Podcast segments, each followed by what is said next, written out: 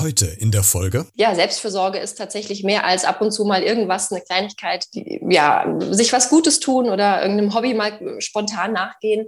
Ähm, es ist vielmehr eigentlich ein Konzept oder eine, eine innere Haltung und habe mich dann einfach damit auseinandergesetzt, was tut mir eigentlich gut, was brauche ich dafür, dass es mir gut geht, so dass ich eben auch die Mama sein kann, die ich sein möchte. Was ich ziemlich gefährlich finde, ist ehrlich gesagt auch, dass uns im Zusammenhang mit der Selbstfürsorge ganz oft auch wieder dieser Leistungsgedanke ähm, entgegengeschrien wird eigentlich. Also es geht darum, sorg für dich, damit du ähm, das und das leisten kannst. Selbstfürsorge ist nicht egoistisch. Also das ist tatsächlich auch ähm, ein Glaubenssatz, dem ich in der Arbeit immer wieder begegne. Und das ist mir wirklich ein Herzensanliegen, ähm, bei möglichst vielen Menschen diesen Glaubenssatz irgendwie auflösen zu können. Hallo und herzlich willkommen zu dieser neuen Podcast-Folge. Vielleicht bist du, die diese Folge gerade hörst, eine alleinerziehende Mutter. Dann die Frage an dich. Wann hast du das letzte Mal an dich gedacht und nicht an andere? Die Frage könnte natürlich auch jeder für sich nochmal stellen. Dafür musst du jetzt nicht unbedingt Mutter sein. Ich könnte mir vorstellen, dass aber gerade äh, bei den Müttern das unter Umständen schon etwas länger her ist, weil alleinerziehende alleinerziehende Mütter vergessen auch mal häufiger an sich zu denken. Da natürlich äh, die Kids Vorrang haben der Familie, das ist ja klar. Aber Selbstfürsorge ist wichtig, sagt meine heutige Gästin und vor allem, es hat überhaupt nichts mit Egoismus zu tun. Es gibt also eine Menge zu bereden in diesem Thema, nämlich heute geht es rund ums Thema Selbstfürsorge und dann nehmen wir uns Zeit für die nächsten 25 Minuten. Also, starten wir los. Beredet. Der Talk mit Christian Becker. Heute zu Gast ich bin Judith. Ich bin ähm, zum einen Mama von zwei Kindern und zum anderen bin ich Diplompädagogin und habe ja dieses Jahr mich selbstständig gemacht und Atem als Anker gegründet, um andere Frauen und Mamas dabei zu begleiten, authentische Selbstfürsorge in ihrem Leben zu verankern. Und ich freue mich sehr, dass du heute meine Gästin bist. Und äh, da werden wir heute drüber sprechen, über dieses äh, Projekt oder diesen Blog, äh, wie ich es mal gerne nenne. Bevor wir aber inhaltlich tiefer einsteigen, Judith, die Frage, wann hast du das letzte Mal tief durchgeatmet? Tatsächlich äh, direkt vor der Aufnahme, um so ein bisschen äh, anzukommen. Und ja, genau. Also das hat aber dann die, die Gründe, damit du die, die vielleicht die Nervosität vielleicht ein bisschen regulieren kannst, höre ich daraus? Ähm, ja, genau. Also ich war schon auch äh, etwas nervös, aber es ging auch einfach so ein bisschen darum, wirklich so in der Situation anzukommen und äh, ja, präsent zu sein. Das ist äh, immer eine ganz gute Sache, das mit dem Atem zu verbinden, finde ich. Da gibt's ja ganz viele, äh, das kenne ich auch so Atemtechniken, gerade für uns mhm. Sprecher, die, die vom Radio kommen, quasi die Stimme aus dem Bauch rauszuholen, damit äh, der genau. Kehlkopf nicht zu sehr belastet wird und damit auch so eine innere Ruhe sich einstellt. Und äh, das finde ich ganz spannend, dass das tatsächlich funktioniert. Ich war am Anfang, als ich das mit dem Radio gemacht habe, immer so ein bisschen am Zweifeln, sag ich, hm, klappt das wirklich oder sind das nur so Hirngespinste in Anführungszeichen? Aber ich finde es also bewundernswert, wie toll man mit der Stimme und mit, den, mit dem Atem doch ganz viel mit dem Körper machen kann. Da werden wir auch gleich vielleicht noch so ein bisschen drauf kommen. Aber erklär uns erstmal die, dieses äh, Projekt, was du initiiert hast, Atem als Anker. Du hast es eben schon äh, kurz angerissen in dem Vorstellungssatz. Es geht, oder deine Zielgruppe sind erstmal Mütter, also Frauen mit, vielleicht mit, mit Kindern. Ähm, warum hast du dich genau für die entschieden und warum genau für dieses Thema? Ja, da muss ich ein kleines bisschen weiter ausholen. Also ich habe äh, nach meinem Studium ähm, verschiedene Weiterbildungen gemacht, eigentlich erstmal so aus privatem Interesse. Ich bin so der Typ, wenn ich mich für irgendwas interessiere, mache ich da gerne eine Ausbildung drin, habe ich festgestellt. Und ähm, genau, ich habe dann eine Weiterbildung gemacht als Achtsamkeitscoach und dann eine als Entspannungspädagogin, einfach äh, um für mich genau in diese Themen tiefer einsteigen zu können. Ähm, ich habe zudem aber auch im Studium schon ähm, Erfahrungen gesammelt in, in der Beratungsstelle. Da habe ich mit Frauen oder mit Menschen allgemein mit Essstörungen gearbeitet und auch da ist mangelnde Selbstfürsorge auf jeden Fall ähm, ja, ein, ein Aspekt, dem man da begegnet gewesen. Und ähm, durch mein eigenes Mama-Werden vor ja mittlerweile guten acht Jahren ähm, habe ich gemerkt, wie schwierig das tatsächlich ist, äh, die eigenen Bedürfnisse nicht aus dem Blick zu verlieren. Und ich dachte eigentlich, dass ich da ziemlich gut aufgestellt wäre, ähm, bis ich dann gemerkt habe selber, dass ich so eine ja sehr große Unzufriedenheit oft äh, spürbar gemacht hat. Und ich dachte immer so, naja, ich mache doch hier das und das, ich treffe mich hier mit einer Freundin, ich gehe damals zum Sport. Warum bin ich denn eigentlich gar nicht zufrieden? Warum geht es mir damit nicht gut? Und habe dann einfach gemerkt, ähm, ja, Selbstfürsorge ist tatsächlich mehr als ab und zu mal irgendwas, eine Kleinigkeit, ähm, die, ja, sich was Gutes tun oder irgendeinem Hobby mal spontan nachgehen Ähm, es ist vielmehr eigentlich ein Konzept oder eine, eine innere Haltung. Und ähm, ja, habe mich dann einfach damit auseinandergesetzt, was tut mir eigentlich gut, was brauche ich dafür, dass es mir gut geht, so dass ich eben auch die Mama sein kann, die ich sein möchte.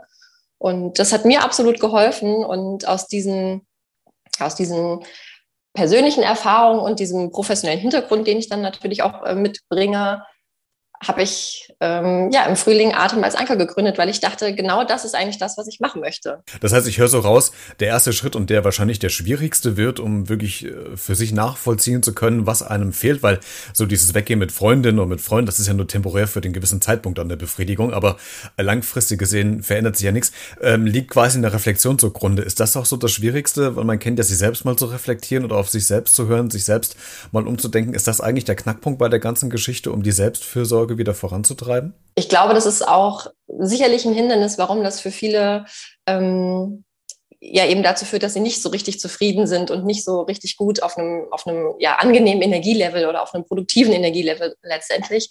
Ähm, weil wenn ich mich frage, ähm, wie geht es mir eigentlich wirklich? Was brauche ich denn?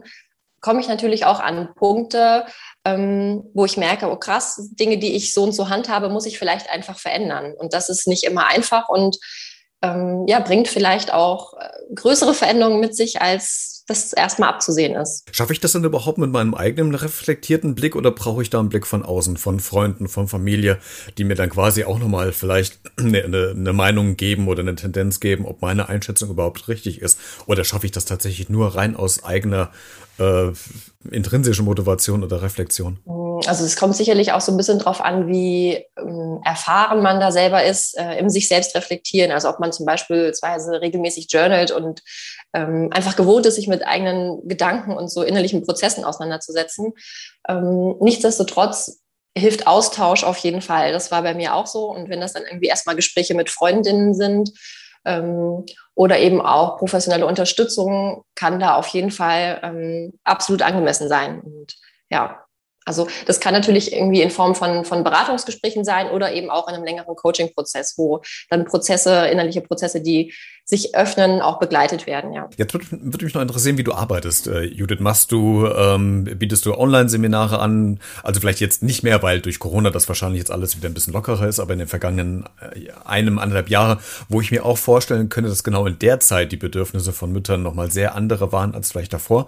Also wie, wie arbeitest du? Bietest du ähm, Online-Coachings an? Triffst du dich mit den, ähm, ich sag's mal, wie soll ich, Betroffenen klingt jetzt ein bisschen zu hart, oder mit den Frauen, mit den Müttern direkt vor Ort? Machst du Einzelgespräche, Gruppengespräche? Wie muss ich mir das vorstellen? Also ich habe ja tatsächlich während der Corona-Pandemie jetzt gegründet und bisher ist äh, alles online gelaufen. Also ich mache genau, wie du gerade schon angerissen hast, ähm, biete ich Online-Coachings an. Das heißt, ähm, die Frauen oder auch Mamas, mit denen ich arbeite, ähm, treffen sich ähm, über einen bestimmten Zeitraum online über Zoom mit mir und äh, genau, wir sind da im Austausch und ich coache sie online. Ähm, zwischen diesen Sitzungen gibt es auch bestimmte Aufgaben, die dann zu bearbeiten sind, wo wir auch immer zwischendurch Rücksprache halten können, wenn es da irgendwelche Fragen ähm, gibt oder einfach irgendwie so ein bisschen ja, die Frauen nicht weiterkommen, an irgendeiner Sache festhängen. Ähm, genau, und ich gebe Workshops online, ähm, ja, zu verschiedenen Themen, also erstmal zum, zur Selbstversorge an sich, aber eben auch zu den Themen Entspannung und Achtsamkeit. Ja, und jetzt gerade, wo sich ähm, Bedingungen im Außen auch so ein bisschen anders äh, ergeben, bin ich genau dabei, ja, Präsenz, äh, Präsenzangebote zu kreieren. Also ich kann mir zum Beispiel auch äh, gut vorstellen, dass man ähm, so eine Coaching-Sitzung einfach auch zum Beispiel draußen bei einem Spaziergang macht, weil dieses in Bewegung sein, so körperlich, stößt auch ganz oft äh, ja, ganz gute Gedanken an und macht einen da auch so ein bisschen beweglicher im Kopf. Ähm, genau, bin aber gerade so dabei, irgendwie auch mit verschiedenen Kooperationspartnern da mögliche Angebote zu kreieren. Welche Bedürfnisse haben denn die Mütter gerade aktuell am, am meisten? Vielleicht muss man auch nochmal unterscheiden, ob du jetzt äh, in Anführungszeichen nur Mütter hast, die alleinerziehend sind oder ob es auch noch Mütter oder Frauen sind, die noch in einer festen Beziehung oder Ehe äh, noch verankert sind. Aber welche äh, Bedürfnisse haben denn aktuell die Mütter? Wo brennt es denn gerade am meisten?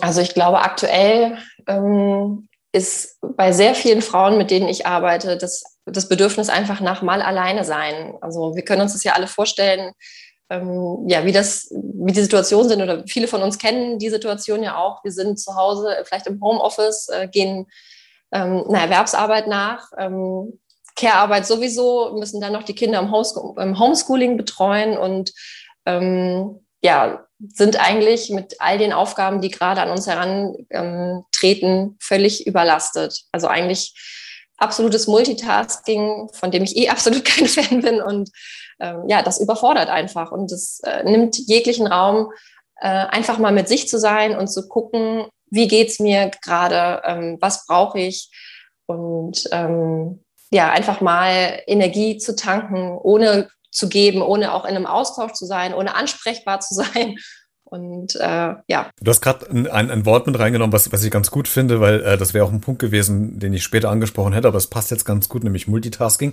Das heißt, man ist ja gerade jetzt, als unabhängig davon, ob es jetzt Mütter oder, oder Väter oder Singles sind, aber die Gesellschaft an sich hat sich ja verändert. Das ist alles sehr schnelllebig geworden, wie du schon sagtest. Es werden häufig drei, vier Sachen auf einmal äh, gemacht. Ähm, wenn man die Kinder vielleicht in den Kindergarten, in die Schule fährt, wird nebenher noch äh, telefoniert oder was organisiert. Also man macht nicht mehr die Aufgaben so nacheinander, sondern quasi parallel. Das kann man mal für eine gewisse Zeit lang auch tun, aber irgendwann, wie du schon sagtest, wird es auch mal äh, too much.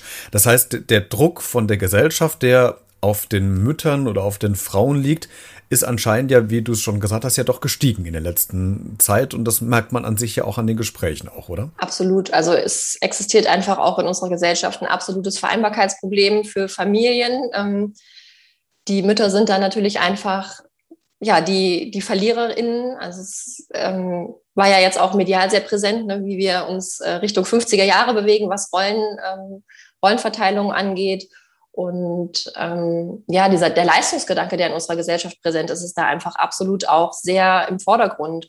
Und ähm, was ich ziemlich gefährlich finde, ist ehrlich gesagt auch, dass uns im Zusammenhang mit der Selbstfürsorge ganz oft auch wieder dieser Leistungsgedanke ähm, entgegen geschrien wird eigentlich. Also es geht darum, sorg für dich, damit du ähm, das und das leisten kannst.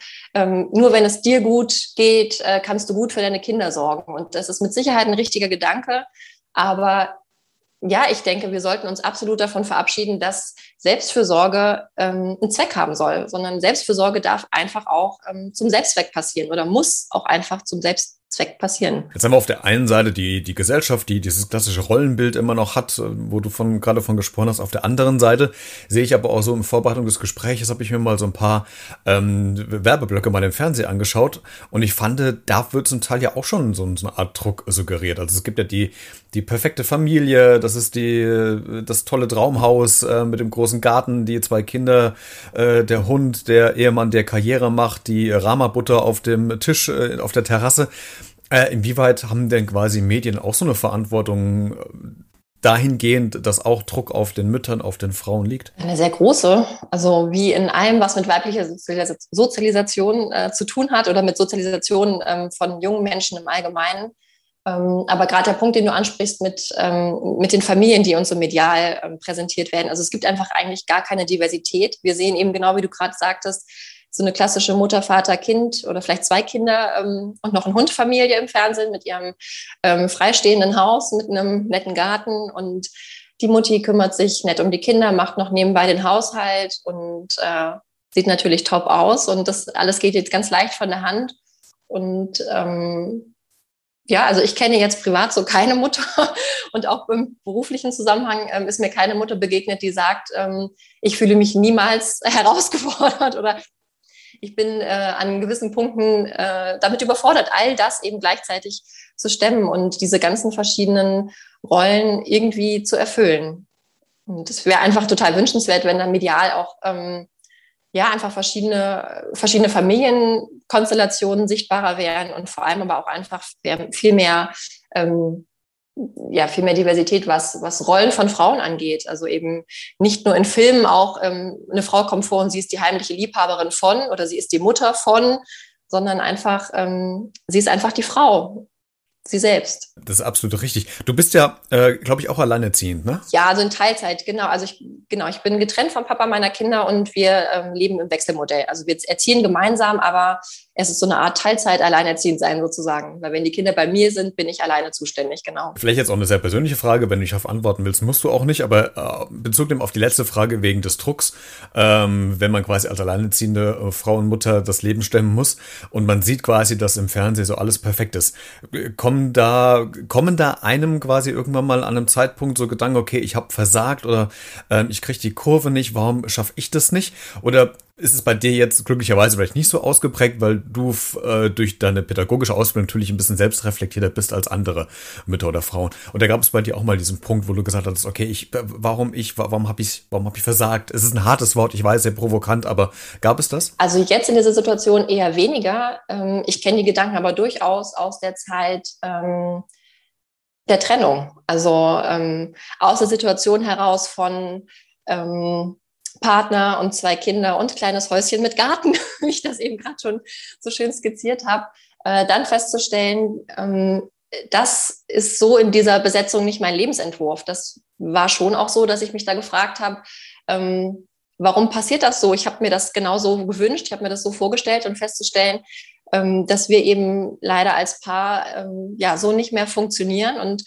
ähm, ja, als Eltern jetzt noch ein super Team sind, aber eben als Paar nicht mehr, das war schon auch so, dass da Gedanken des Scheiterns mit verbunden waren. Und auch da gehört eben viel ähm, Reflexion und durch diesen Schmerz durchgehen dazu, um dann ja einen eigenen Weg wieder zu finden. Und jetzt so in meiner Situation habe ich solche Gedanken eigentlich eher nicht, sondern habe eher das Gefühl, dass ich, ähm, dass ich da sehr stolz bin, dass ich äh, aus aus dieser für mich ja sehr schwierigen und auch herausfordernden Situation es geschafft habe, ähm, ja, meiner Intuition dazu folgen und genau meinen Weg eben zu gehen und mein Leben so zu gestalten, dass ich jetzt denke, so will ich das leben. Das ist ja quasi das Hauptziel, wo du mich, äh, wo du dich mit drum kümmerst, nämlich durch diese äh, Selbstfürsorge wieder quasi sich selbst auch wieder zu akzeptieren und äh, zu, zu mögen. Jetzt hast du in einem Satz, ich glaube in irgendeinem Posting war das, ähm, als es über dich ging, äh, deinen Aufgabenbereich so ein bisschen beschrieben, wie sinngemäß, dass man quasi wieder eine Routine entwickelt für nachhaltige Selbstfürsorge. Und da habe ich mich gefragt, okay, wie schafft man es denn konkret? Also eine Routine aufzubauen. Ich habe das dann so verglichen mit mit Yoga oder sowas, so Entspannungstechniken gut, das kann ich jeden Morgen machen oder jeden Abend, jeden Nachmittag, immer dann, wenn ich vielleicht das Bedürfnis habe. Klappt das auch für das Thema Selbstfürsorge? Also wie, wie schaffe ich denn, äh, vielleicht kann, kann man es, vielleicht geht's auch gar nicht, ich weiß nicht, aber vielleicht kannst du einer eine Mutter oder einer Frau vielleicht mal so einen kleinen Tipp geben, wie schaffe ich es denn, eine Routine in die eigene Selbstfürsorge mit ähm, reinzubauen? Also dieses Routinen etablieren ist tatsächlich schon ähm, ja, ein, ein weiterer Schritt in diesem Prozess. Also am Anfang geht es einfach ganz viel darum, sich mit den eigenen Werten auch auseinanderzusetzen. Also ähm, einer meiner größten Werte ist zum Beispiel Selbstbestimmung. Und dann kann ich mich fragen, in welchen Momenten spüre ich denn diesen Wert? Und ähm, ja, wenn man sich vielleicht erstmal so die eigenen wichtigsten drei, vier, fünf Werte ausschreibt und sich dann mal überlegt, in welchen Situationen fühle ich mich denn genau so? Was lässt mich dieses Gefühl spüren? ähm, dann kann ich nach und nach eben versuchen, diese, diese Situation mehr und mehr in meinen Alltag zu integrieren. Das können größere Sachen sein, das können aber auch wirklich sehr, sehr kleine Sachen sein. Also so etwas wie, ähm, wenn ich Ruhe brauche und ich sage, ähm, Ruhe spüre ich zum Beispiel, wenn ich ähm, zwischen ähm, meinem Feierabend mittags und dem Abholen der Kinder nochmal einen Moment für mich sein kann.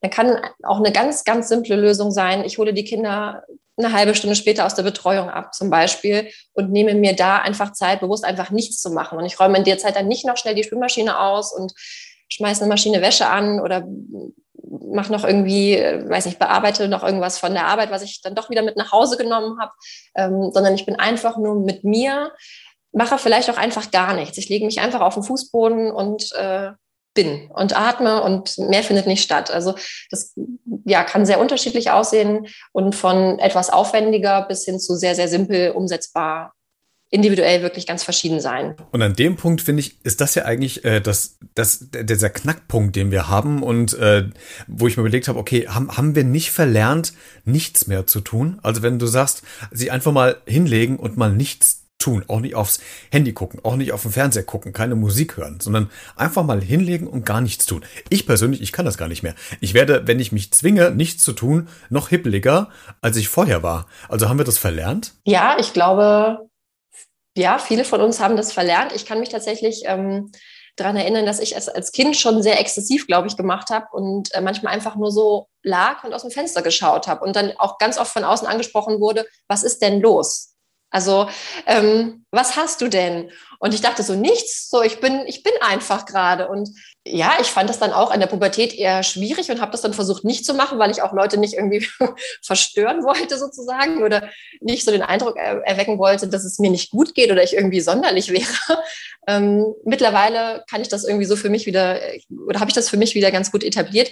Aber ich glaube, es gibt einfach viel zu viele zum einen Aufgaben, die wir erledigen müssen, so dass wir eigentlich immer versuchen, ähm, ja, unsere, unsere, unseren Tagesablauf so zu optimieren, dass wir möglichst viele Aufgaben da reinpacken und am Ende von unserer To-Do-Liste streichen können.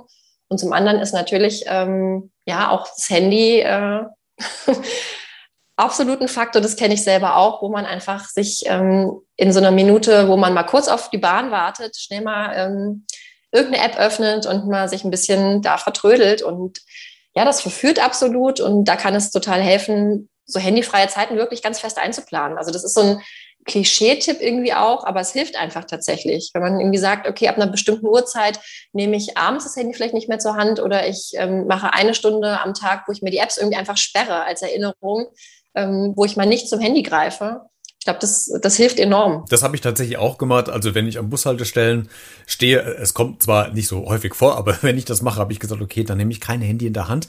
Wartezeiten sind für mich jetzt Wartezeiten, weil das ist mir auch aufgefallen, wenn du mal durch die Stadt fährst mit dem Auto und schaust dir mal die Menschen an, die an den Haltestellen stehen, äh, Straßenbahn oder Bushaltestellen, die wenigsten gucken sich irgendwie die Natur an. Gut, ich meine jetzt in der Innenstadt gibt's jetzt auch nicht viel, nicht viel zu sehen, aber die meisten schauen dann doch immer so auf ihr Handy und äh, sind mit diesen medialen äh, Sachen beschäftigt.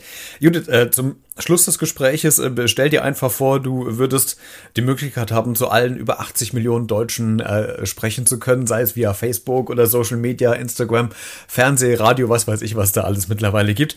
Was ist denn so deine Botschaft oder deine Forderung an die, an die Gesellschaft in Hinblick dessen, was Frauen, Mütter äh, quasi so äh, betreffen, die, die die Sorgen haben oder worum es um Selbstfürsorge geht? Also welche Botschaft schickst du quasi an die Bevölkerung raus? Selbstfürsorge ist nicht egoistisch. Also das ist tatsächlich auch ähm, ein Glaubenssatz, dem ich in der Arbeit immer wieder begegne. Und das ist mir wirklich ein Herzensanliegen, ähm, bei möglichst vielen Menschen diesen Glaubenssatz irgendwie auflösen zu können. Selbstfürsorge ist nicht egoistisch. Selbstfürsorge ist die Basis für alles andere. Also ähm, es gibt dieses Beispiel, im Flugzeug soll man sich selbst erst die Sauerstoffmaske aufsetzen und sich dann um alle anderen Menschen kümmern.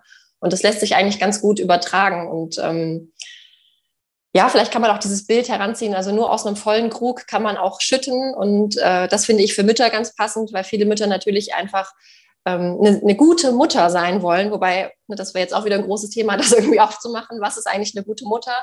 Ähm, aber um eine gute Mutter zu sein, ähm, darf ich erstmal auf mich schauen und mich mit meinen Bedürfnissen auseinandersetzen. Und in der bedürfnisorientierten Erziehung ist es ganz häufig so, dass die kindlichen Bedürfnisse eben sehr im Fokus stehen und die der Mütter oder der anderen Familienmitgliedern vielleicht auch nicht.